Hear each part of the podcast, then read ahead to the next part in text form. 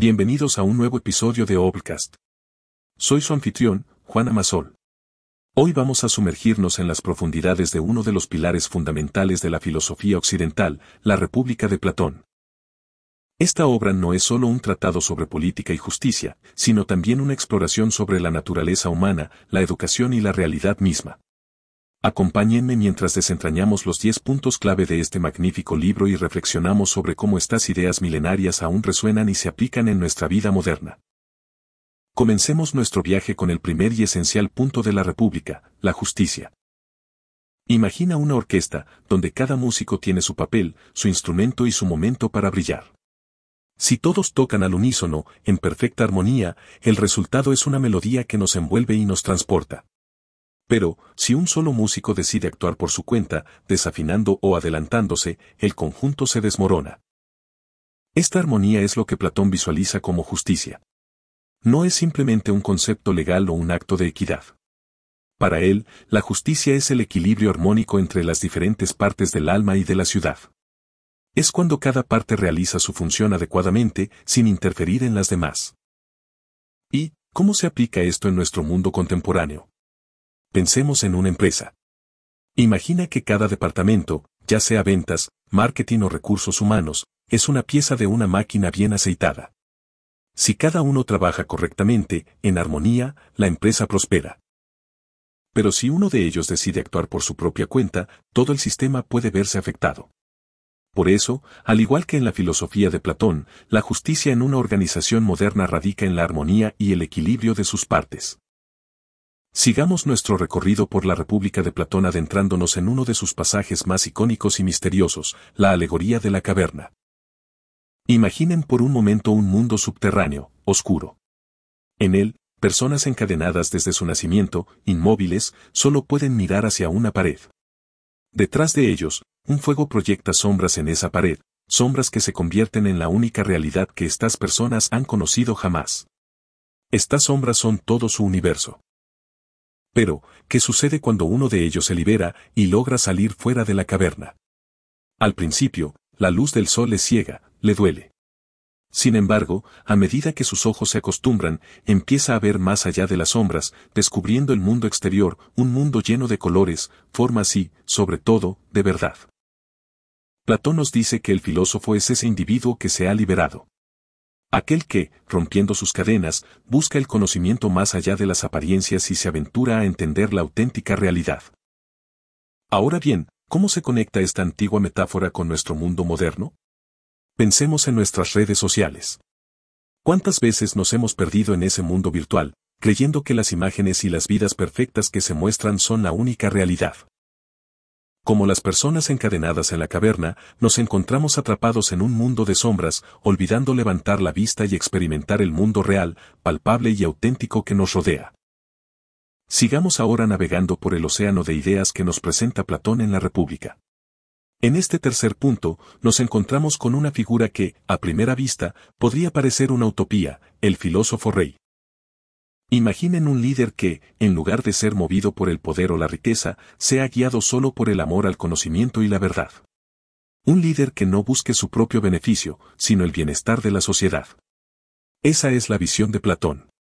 Para él, el líder ideal es el filósofo, aquel que ha salido de la caverna, ha visto la verdadera realidad y desea guiar a otros hacia ella.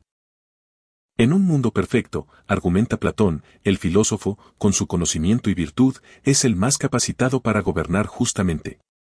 No porque desee el poder, sino porque entiende lo que es verdaderamente importante y beneficioso para la comunidad. ¿Y cómo resuena esta idea en nuestra era contemporánea? Pensemos en nuestros líderes actuales. Vivimos en tiempos donde la ética y la educación en el liderazgo son más importantes que nunca. Sería como imaginar líderes políticos que, en lugar de ser impulsados por agendas personales o partidistas, tomen decisiones basadas en el bienestar general, en la ciencia, en la ética y en la justicia. En otras palabras, líderes que realmente pongan en primer lugar a las personas a las que sirven. Ahora, adentrémonos en uno de los conceptos más intrigantes de la República, la naturaleza tríplice del alma humana. Para Platón, el alma no es una entidad única e indivisible, sino que tiene tres partes distintas, cada una con su propio propósito y deseo. Primero, está la razón, esa voz interna que busca la verdad y la sabiduría, que nos guía en la toma de decisiones informadas y éticas. Luego, el espíritu, que representa nuestro sentido del honor, la ambición y las emociones. Y finalmente, el apetito, nuestros deseos básicos y pasiones, desde el hambre hasta el deseo de riqueza. La verdadera justicia, según Platón, se alcanza cuando estas tres partes del alma están en equilibrio. Cuando la razón guía, el espíritu apoya y el apetito obedece. Es un equilibrio delicado, pero esencial para vivir una vida virtuosa y plena. En nuestro mundo moderno, este equilibrio se refleja en cómo gestionamos nuestras vidas diarias. Imagina el acto de equilibrar el trabajo, nuestros hobbies y el descanso. Si nos sumergimos demasiado en el trabajo, podemos sentirnos agotados. Si nos perdemos en nuestros hobbies, podríamos descuidar nuestras responsabilidades. Y si solo buscamos descanso, podríamos sentirnos insatisfechos con nuestra falta de logros. Al igual que las partes del alma, encontrar ese equilibrio es clave para una vida plena y satisfactoria. En nuestro quinto punto de la República, Platón nos invita a reflexionar sobre algo que es, sin lugar a dudas, la piedra angular de toda sociedad, la educación. Y no solo habla de educación en términos convencionales, sino que también resalta la importancia de la música en la formación del carácter. Para Platón, educar no es simplemente transmitir conocimientos. Es moldear almas, es darles herramientas para que puedan alcanzar su máximo potencial. Y aquí es donde la música entra en juego. A través de sus melodías y ritmos, la música tiene el poder de influir en nuestras emociones, en nuestra moral y en nuestra percepción del mundo. Platón creía firmemente que una educación que incluyera la música cultivaría individuos virtuosos, equilibrados y armónicos, capaces de contribuir positivamente a la sociedad. Pero, ¿cómo se refleja esto en nuestra vida actual? Hoy en día, vemos una creciente demanda de una educación más integral. Una educación que no solo se centra en las ciencias exactas, sino que también valora las artes y las humanidades. Porque, al final del día, no solo estamos formando profesionales, estamos formando seres humanos. Y como decía Platón, la música, junto con una educación holística, es esencial para formar individuos completos, capaces de enfrentar los desafíos del mundo con sabiduría y compasión. Avanzando en nuestro viaje por la República, llegamos a un tema que, aunque milenario, sigue siendo de gran relevancia en nuestros tiempos, las clases sociales. Platón, con su visión característicamente estructurada, divide la sociedad en tres clases fundamentales. En primer lugar, encontramos a los gobernantes, aquellos dotados con la sabiduría y la razón necesarias para dirigir la ciudad. Luego, los guardianes, valientes defensores que protegen y mantienen el orden. Y finalmente, los productores, quienes con su trabajo y habilidades sustentan la economía y la vida cotidiana de la polis.